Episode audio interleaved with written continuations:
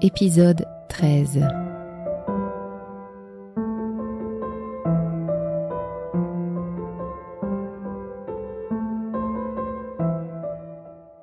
Nous partons avec l'armée à Danong, après le départ des soldats du Sud-Vietnam. Les maisons étaient encore à peine, parce qu'avant de partir, ils ont incendié les magasins, ils ont incendié des, maisons. L'ambiance était encore terrible. Et à, Danang, c'est encore euh, la fuite euh, incontrôlable de l'armée du Sud-Vietnam. Et nous avons fumé leur fuite, nous avons fumé les gens qui commencent à déblayer les ordures qui s'entassaient dans les villes. Et le lendemain, nous s'acheminons vers Nha Trang, parce que les, comme nous suivons deux régiments de l'armée, dès qu'on a libéré Hue, après on a libéré Danang, et nous suivons cette armée. Donc, deux jours après, nous partons avec euh, l'armée pour aller à Nyata. J'ai vu des gens qui étaient entassés sur sur le toit du camion. Il y a encore des gens et qui circulaient en contresens. Oh, oh, je suis surpris parce que avant je voyais que les gens qui qui s'acheminaient de rue jusqu'à Ségon. C'était du nord jusqu'au sud. Maintenant, je vois des, des, caravanes de voitures qui revenaient du sud, de, de Saigon, en revenant vers, vers le nord, vers le 17e parallèle. Alors, ce sont des familles d'originaires de Hue, de, de Danon, qui, qui imaginaient qu'il aurait des bains de sang. Et comme ils voyaient que l'armée du Nord-Vietnam était venue, mais il n'y a pas de bain de sang, il n'y avait rien.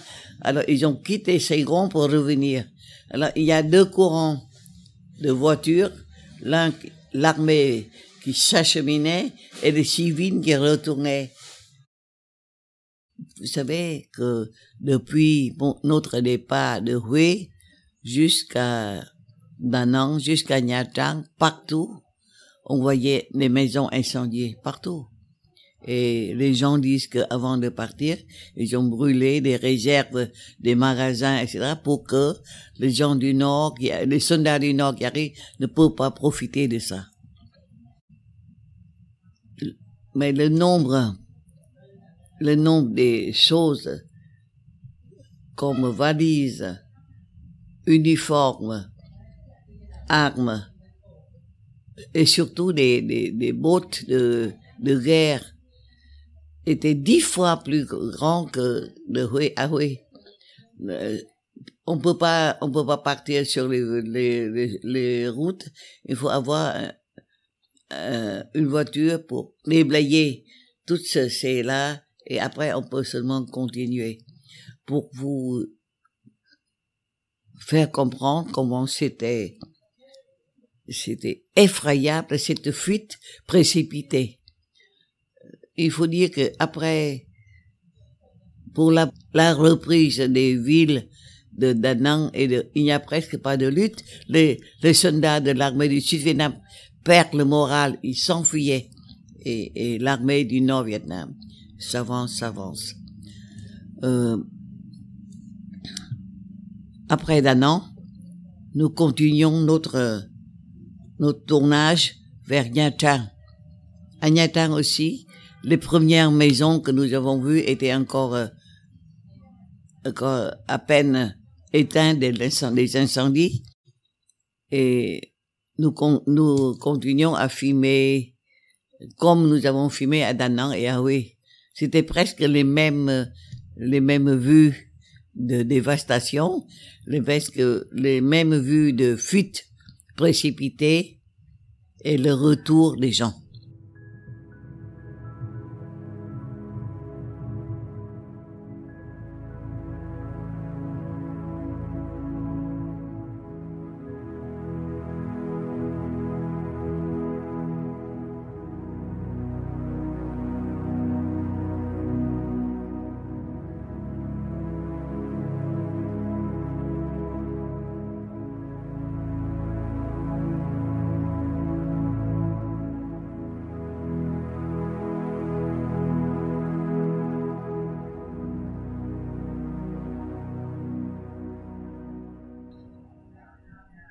Un jour, en sortant après le petit déjeuner, nous sortions de, l'hôtel pour aller euh, fumer dans une place à 12 kilomètres de Trang.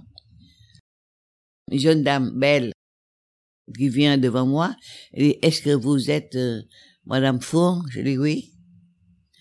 Alors elle dit, je suis ta sœur. Moi, j'étais étonné. Ma sœur, parce que je connaissais ma sœur, mes sœurs. Je dis, excusez-moi, vous vous trompez. Euh, non, j'ai pas de sœur si jeune. Et non, parce que notre père, elle a dit ça, s'est marié avec ma mère après le départ de la de ma mère. Ah oui. Tout à coup, je, suis plus maître de moi-même parce que je pensais toujours à l'image de mon père très sérieux, très ordonné, très père de famille. Et tout à coup, il y a une dame qui me dit que, que mon père a une deuxième femme. Je dis, mais vous savez, j'ai quitté euh, la famille euh, depuis très longtemps. Je, n'ai plus de nouvelles. Euh, je, je savais pas Elle a dit, dans les périodes en 1946-47, ma mère était venue à Rouy avec les enfants et mon père est resté à Fanzi et à ce moment, elle connaissait cette dame-là et elles vivaient ensemble, se mariaient aussi. Deuxième, la deuxième femme. Ils ont deux filles, un garçon, une fille. Alors, j'étais, je te dis que la sueur froide coulait sur mes épaules, sur, sur mon dos, parce que je pouvais pas imaginer. Euh, elle me conduisait chez voir sa mère. Sa mère tient une boutique de, de vendeuse de thé de thé de blau de Dalat, vendait de thé. Elle m'a vu, elle s'est levée, et dit, ah, bonjour ma fille. J'ai dit, s'il vous plaît, euh, appelez-moi votre nièce, parce que je suis pas votre fille. Quand même, je ne vous connaissais pas. Non, je, je, connaissais pas, c'est pour ça que je vais, je vais euh, connaître l'histoire à travers mes parents et après on va décider de, de l'appel. Mais, mais, maintenant, euh, considérez-moi comme une nièce que vous connaissez. Quand elle voit un soldat vircon qui parlait comme ça, elle était très étonnée. Et je sais que les scènes de reconnaissance depuis ma demi-sœur jusqu'à elle, c'est une peur de revanche.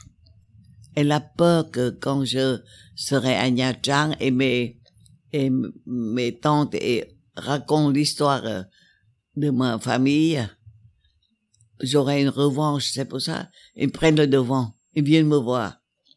Mais c'était après que je connaissais, avant je connaissais pas, j'étais étonnée, c'est tout. Et euh, j'étais chez elle, elle a fait un dîner, et euh, au cours du dîner, elle m'a montré les papiers de mariage entre mon père et elle, la photo, tout ça.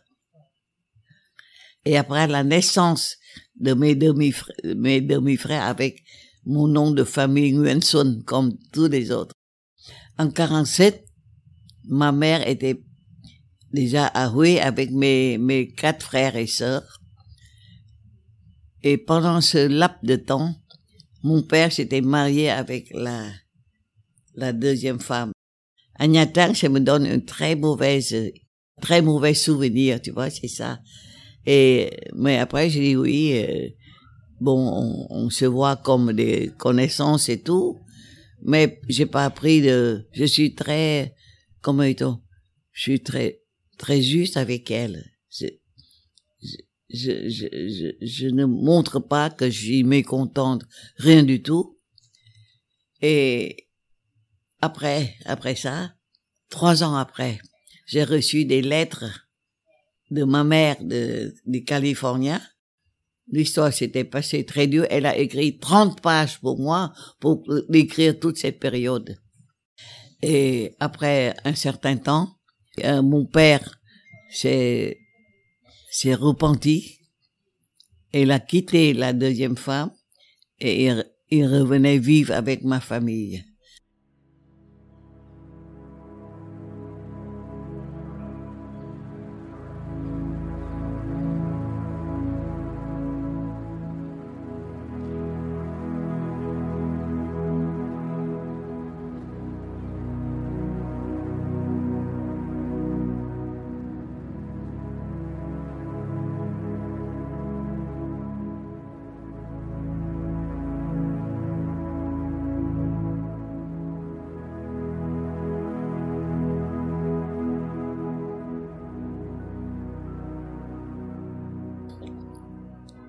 Après cette histoire, je veux plus rester à Nyatang.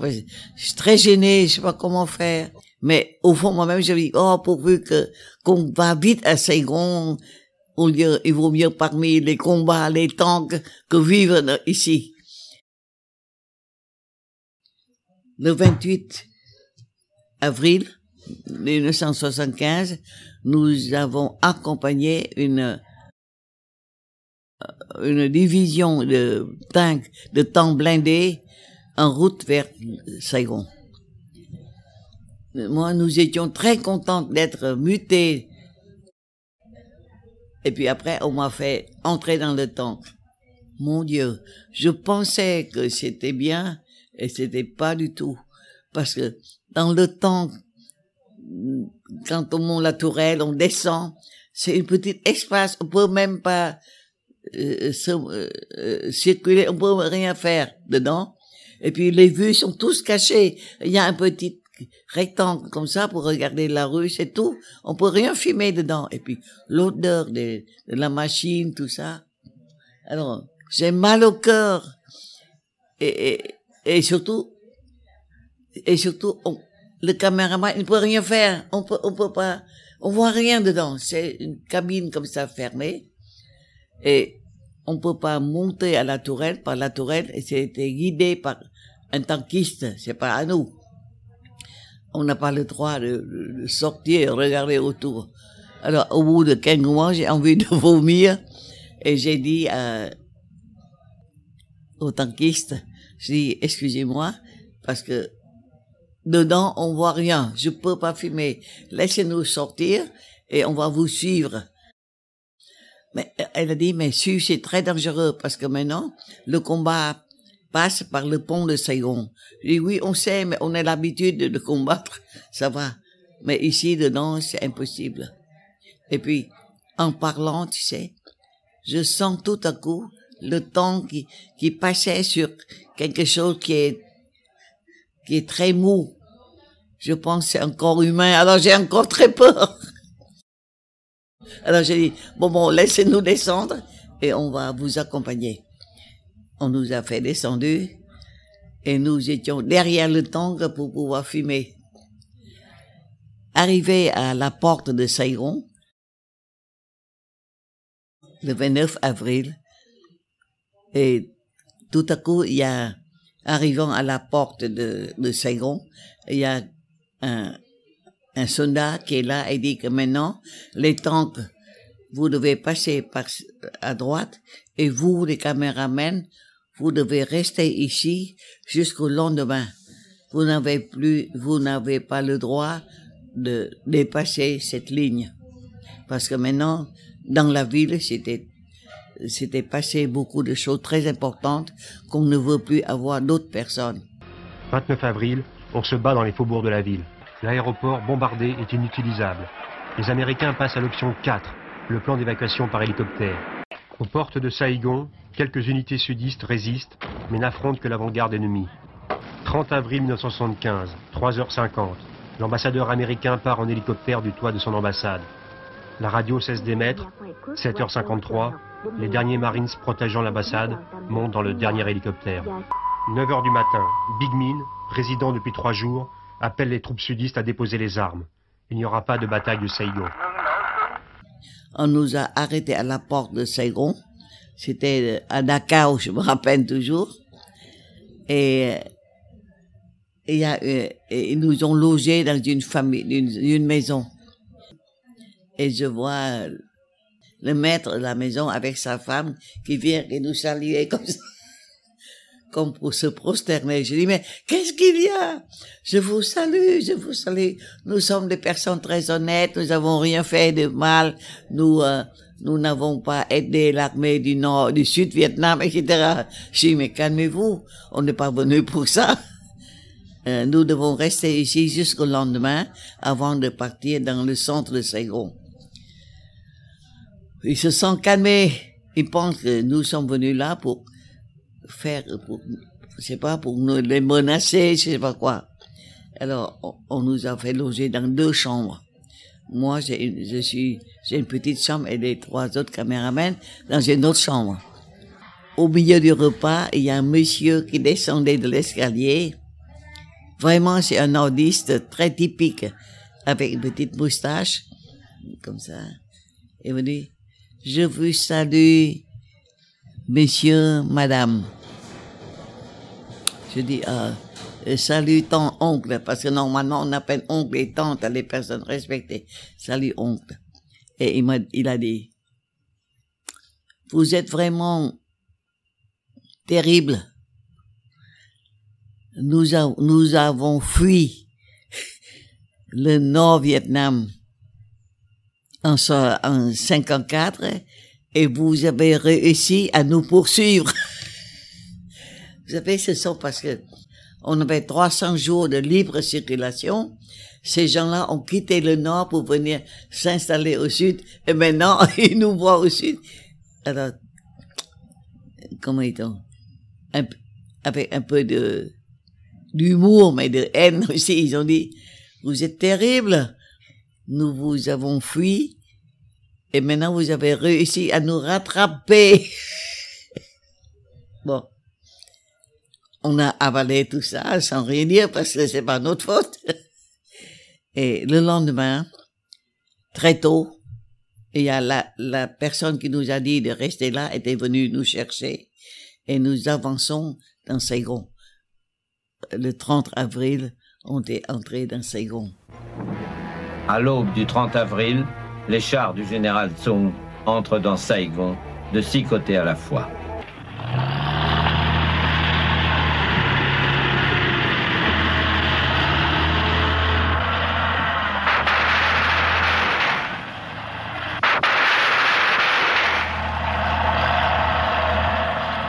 Premier char qui est entré au palais de l'indépendance est celui du colonel Buitin. C'est à lui que le général Min va se rendre avec tous ses ministres.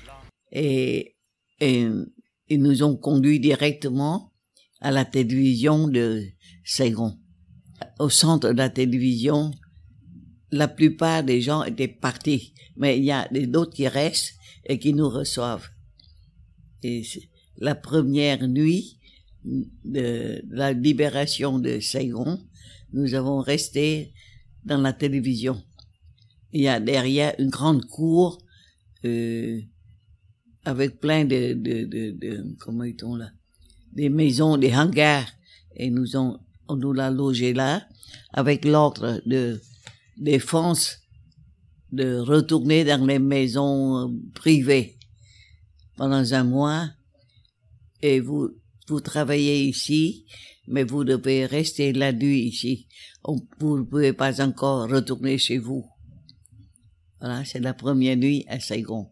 Un mois après, on peut, après, je peux vous raconter après comment c'était Saigon euh, après les jours de libération.